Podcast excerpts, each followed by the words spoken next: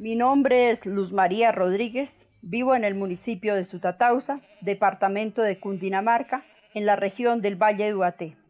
Mi oficio la tejeduría, técnica en telar, crochet y dos agujas, materia prima la pura lana, el tiempo de experiencia hace 41 años. Este oficio lo aprendí de mi madre, de mis abuelos por tradición.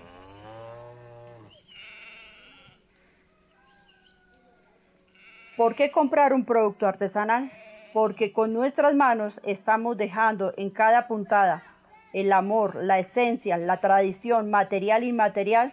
Esto nos ayuda con su compra a que cada artesano, su familia y nuestros proveedores de las diferentes fibras puedan mantener todo este legado y mantener a sus familias.